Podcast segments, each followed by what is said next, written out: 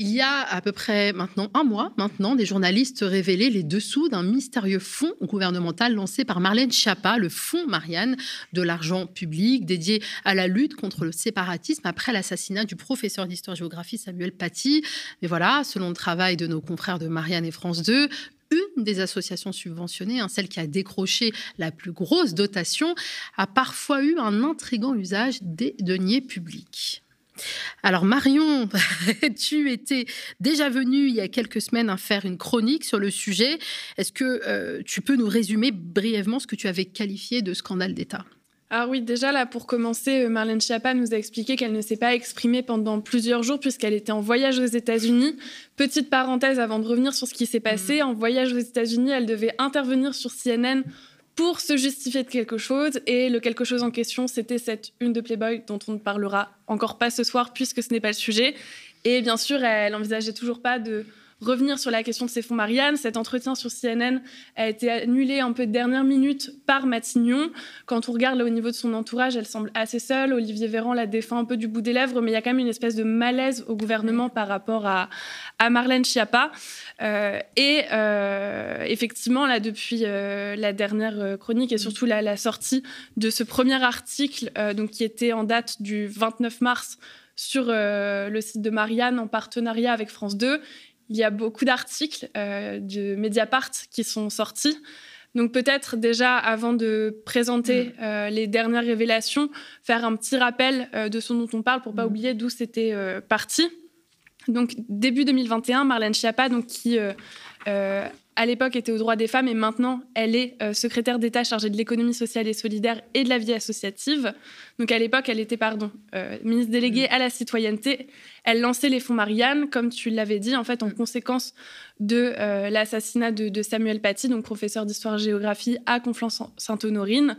le gouvernement donc se donne pour affiche l'objectif donc de défendre les valeurs de la République euh, notamment de lutter contre la radicalisation en ligne et de lutter contre le cyber-djihadisme.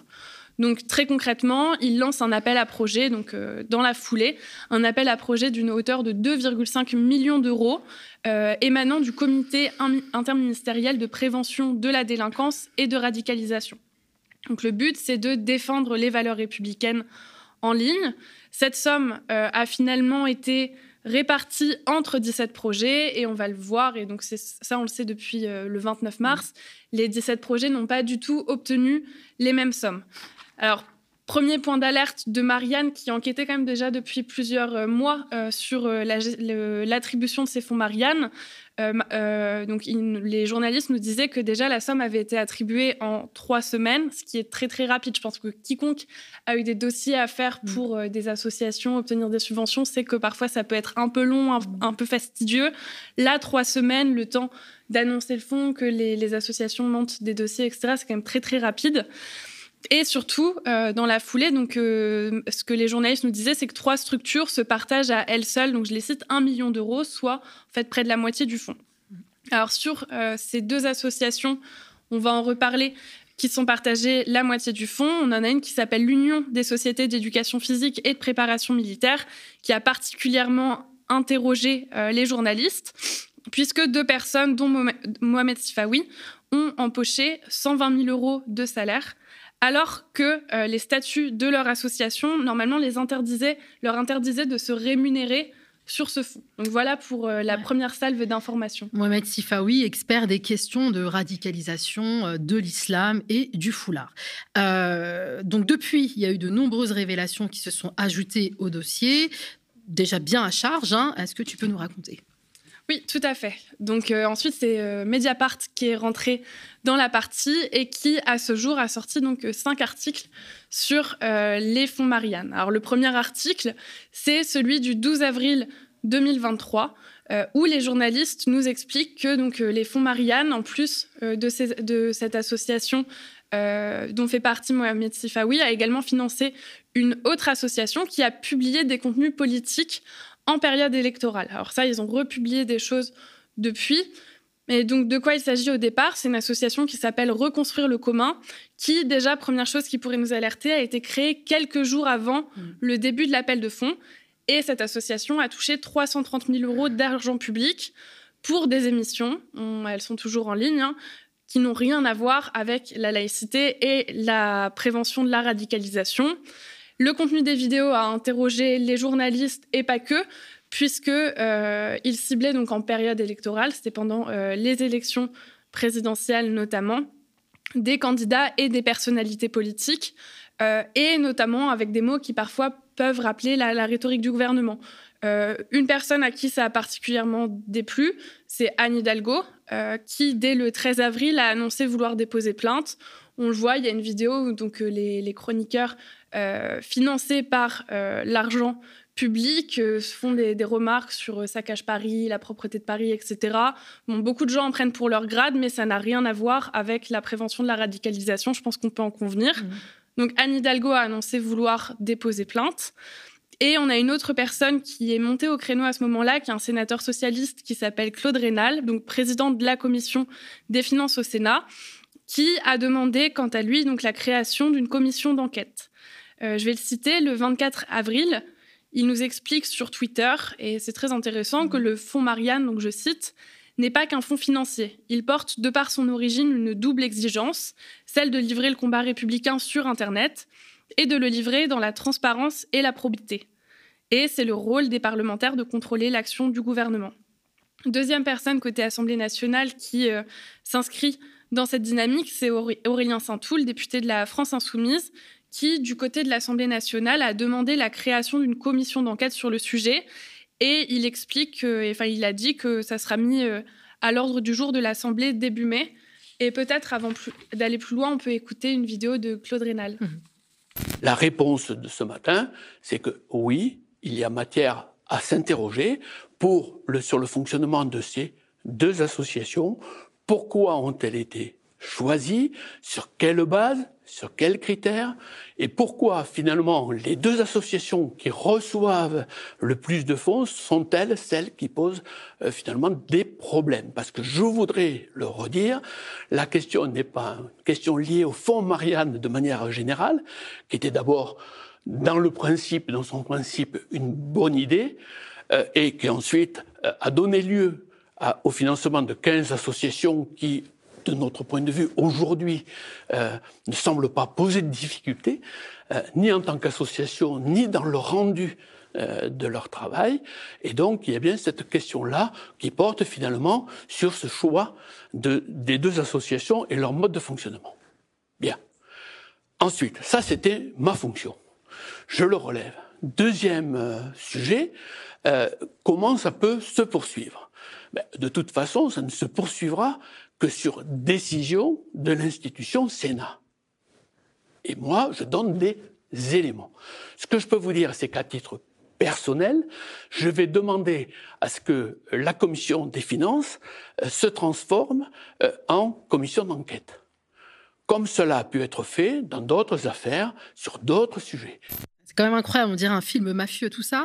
20 euh, avril 2023, hein, c'est également une autre date, le Fonds Marianne. Trois collaborateurs de Marlène Schiappa ont sélectionné les dossiers. Tout à fait. Donc là, c'est un article de mm. Anton Rouget et d'Hélène Salvi qui est sorti. Et mm. il nous explique, donc, un des arguments de, des macronistes, c'était de dire que euh, c'était pas forcément de la faute des membres du gouvernement, spécialement de Marlène Schiappa, mais c'était l'administration qui gérait tout ça. Caslan Tian, euh, Mediapart enquête, et nous explique que trois membres de son cabinet à l'époque, dont son directeur de cabinet, ont eu un œil sur les dossiers présentés. Alors ça rend un peu compliqué euh, la défense de Marlène Schiappa, notamment, on va en reparler juste après, mais dans un thread qu'elle a sorti euh, pour expliquer euh, ce qu'il en était selon elle le 22 avril. Euh, elle expliquait que voilà, elle, n'avait rien à voir avec tout ça, etc. En même temps, Mohamed Sifawi nous explique, je cite, que ce sont les membres du cabinet de Marlène Schiappa qui ont insisté pour qu'ils prennent part à la riposte citoyenne. Donc là, on a des arguments qui semblent un peu moins fonctionner euh, qui ne pouvaient fonctionner au départ et du coup des personnes aussi qui ont récupéré de l'argent qui commencent euh, eux-mêmes à mettre des distances avec euh, certaines choses qui étaient annoncées. Il essaie de sauver sa peau comme il peut.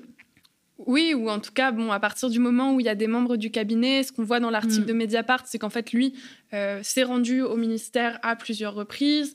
Il a eu notamment les, les informations, en fait, en amont de la mmh. publication de l'appel à candidature. En fait, il avait les informations avant et il a commencé à s'activer donc sur le sujet dès le mois de mars 2021. Donc en fait, on a vraiment des membres du cabinet et pas juste l'administration mmh. qui a fait un choix. On a des personnes de cabinet ministériel qui sont impliquées sur le sujet. Mmh. Euh, le 22 avril, donc euh, après euh, les escapades états-uniennes de Marlène Schiappa, donc elle a publié un thread. c'est la seule défense finalement qu'elle a à ce jour. On veut bien la recevoir aux médias hein, pour qu'elle s'explique, mais Twitter c'est peut-être plus confortable. Et dedans, elle y explique, donc je cite, qu'on l'accuserait d'avoir subventionné des amis, voire détourné des fonds. Elle écrit faux en majuscule, diffamant, infamant. Il y a 17 projets qui ont été subventionnés. Ce sont deux associations signalées aucunement mes amis et qui doivent et peuvent être entendus. Alors, euh, en réponse à ce thread, euh, on n'oublie pas donc qu'au départ, euh, l'affaire venait de Marianne, Gérald Andrieux, qui était un des journalistes qui avait donc publié le premier article, note que, je cite, il dit qu'elle est en défense des associations et même de belle façon être reconstruite, mais qu'elle ne parle plus en fait de dans ce thread, elle ne mentionne pas l'association de Mohamed Sifawi. Donc en fait, la, il trouve mmh. Euh, et quand on lit le thread, effectivement, sur sa défense, il y a beaucoup de choses à redire. Et il y a une association, elle n'en parle pas dans le thread. Et euh, bien sûr, donc à la fin de, son thread, elle menace d'un dépôt de plainte pour diffamation à l'encontre de plusieurs plateformes et individus concernant cette affaire. Alors on peut imaginer, vu le nombre d'articles qui étaient déjà sortis, que Mediapart était dans le viseur. Pas de problème, jamais 203. Le lendemain, Mediapart ressort un article nous expliquant c'est plus exactement en lien avec les fonds Marianne, mais en tout cas, ça nous montre que euh, du côté de Marlène Schiappa, le copinage, ça a l'air de plutôt bien fonctionner. Donc, le 23 avril 2023, leur article, des proches de Schiappa aussi promus dans son nouveau ministère. Donc, c'est encore Antoine Rouget, Hélène Salvi et Elsa Sabado qui nous informent de cela. Euh, ce qui fait que là, on a quand même beaucoup de choses autour de, Marlène Schiappa. Et donc, les journalistes nous expliquent que Anaïs Lunet, qui était l'ancienne déléguée générale de Maman Travail, qui était le, réseau d'associations monté par euh, Marlène Schiappa euh, avant euh, qu'elle soit au gouvernement, lorsqu'elle était conseillère au Mans et même avant. Cette personne a été propulsée secrétaire générale du Haut Conseil à la vie associative. Et encore une fois, donc on sait que ces personnes se connaissent. Quand on mm. regarde Anaïs Lunet, elle a eu beaucoup de mots toujours très positifs concernant Marlène Schiappa dans des interviews. On sait qu'elles sont amies, c'est public. Ça pose la question de l'indépendance de la nomination. Et visiblement, ce que nous révèle Mediapart, qui s'est entretenu avec des personnes en fait qui euh, ont participé à la nomination, c'est que c'est directement la secrétaire d'État à l'économie sociale et solidaire qui a choisi en fait euh, de nommer son ami.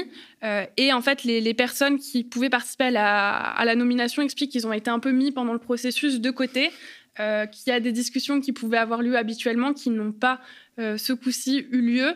Et surtout que la personne de Anaïs Lunet, donc, qui a obtenu la nomination, c'était pas forcément le, meilleur CV. elle, est passée devant une personne qui avait 30 ans d'expérience dans la vie associative, etc. Donc sa nomination, elle a quand même étonné.